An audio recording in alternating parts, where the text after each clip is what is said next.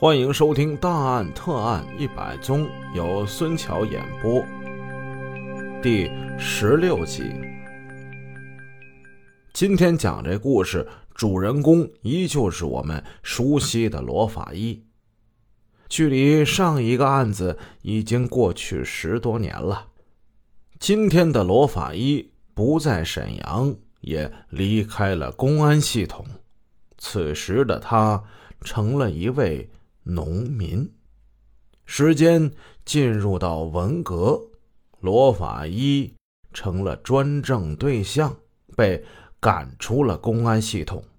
最后，他被下放到农村，每天他的工作就是种种地、捡捡粪、养养鸡、喂喂猪。为了生存和政治上有所表现。如今的罗法医什么农活都得干呢，拿惯了解剖刀和笔杆子的手，现如今握起了锄头、铁锹，他的手磨出了硬茧。当他佝偻着瘦弱的身子在贫瘠的土地上挥汗工作的时候，他不能不回忆起自己二十多年的法医生涯，他怀念。那已经逝去的一切。他在青年时代，原来最开始是想当一名医生，命运却把他引入了与医生这一个职业相邻的另一个入口。他当上了法医。一九四九年，当中国大地上发生历史性变革的时候，他还是可以再去做自己想做的医生的。可是他却坚持在法医的这个岗位上留了下来，在那个人生的十字路口，他的这一选择具有献身性的意义。他对医与法的结合产生了极大的兴趣。新中国刚刚成立不久，他就参与侦破了沈阳前美国总领事殴打华工案。并立下大功。这个案子，我们以后有机会跟大家细讲。罗法医其人正直善良，嫉恶如仇。他这样的性格，让他爱上了这个同社会犯罪做斗争的职业。苦、累、脏、臭、险，他从来都不怕。他愿意在这个岗位上工作一辈子。回顾几十年来的法医工作实践，总的来说，他是问心无愧的。然而，文革这场政治大风暴却把他吹到了这片贫瘠的土地上，他成了农民，环境是陌生的，人是陌生的，这农活他更是陌生的，什么？都得从头学起。罗法医明白，他不仅被赶出了城市，也被逐出了公安系统。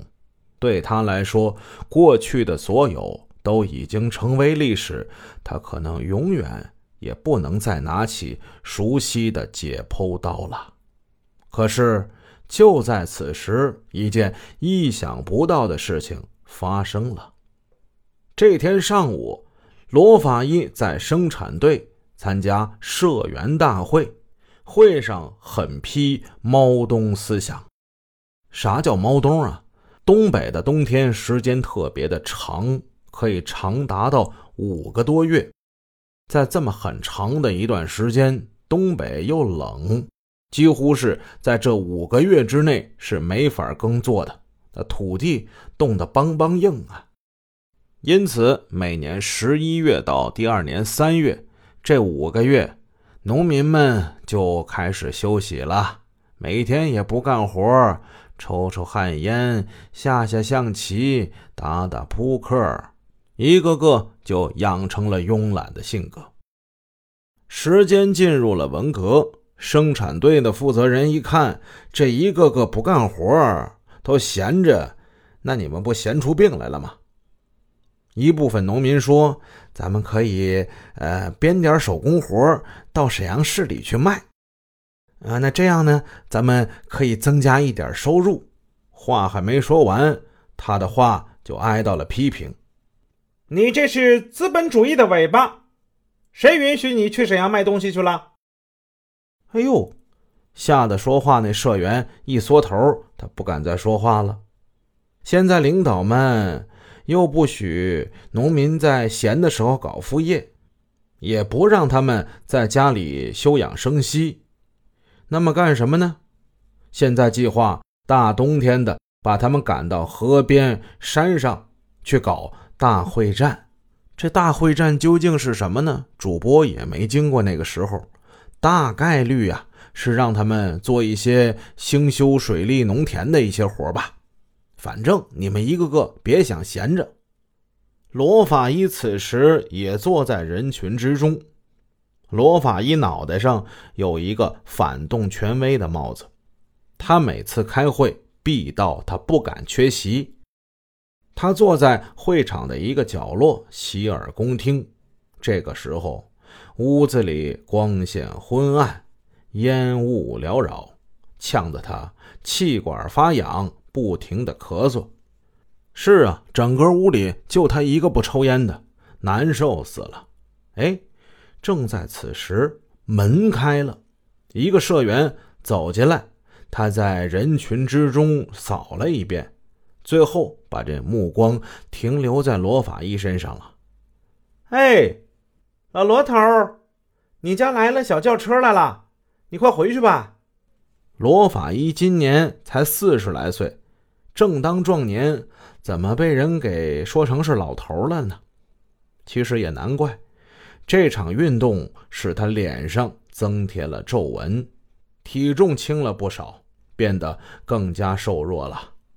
此时他身上穿着妻子做的二大棉袄，佝偻着背坐在墙角。哎，你怎么看呢？也看不出这是一个知识分子，活脱就是一小老头啊。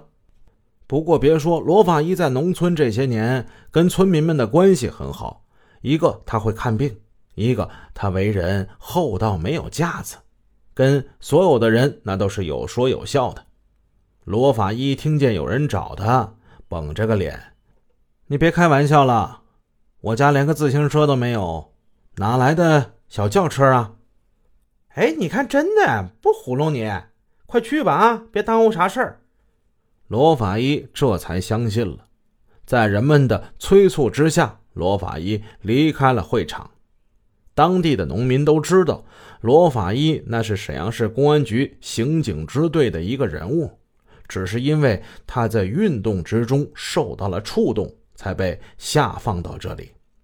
村里人没有人敢小瞧他，对他家门前能出现小轿车这样的事儿，也并不感到奇怪。不过，这个偏僻穷困的小村儿，没来过车呀。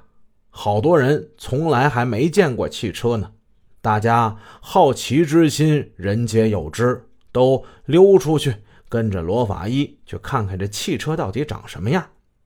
罗法医他边往家走边合计：这是谁来了？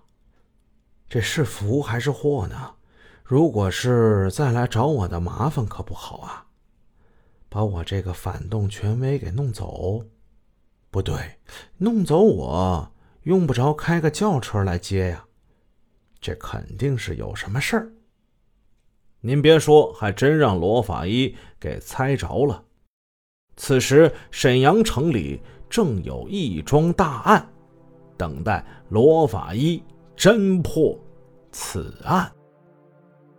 本集已播讲完毕。如果您喜欢孙桥的作品，欢迎多多点赞评论。这样能帮助我们的专辑让更多朋友听到，感谢您的支持。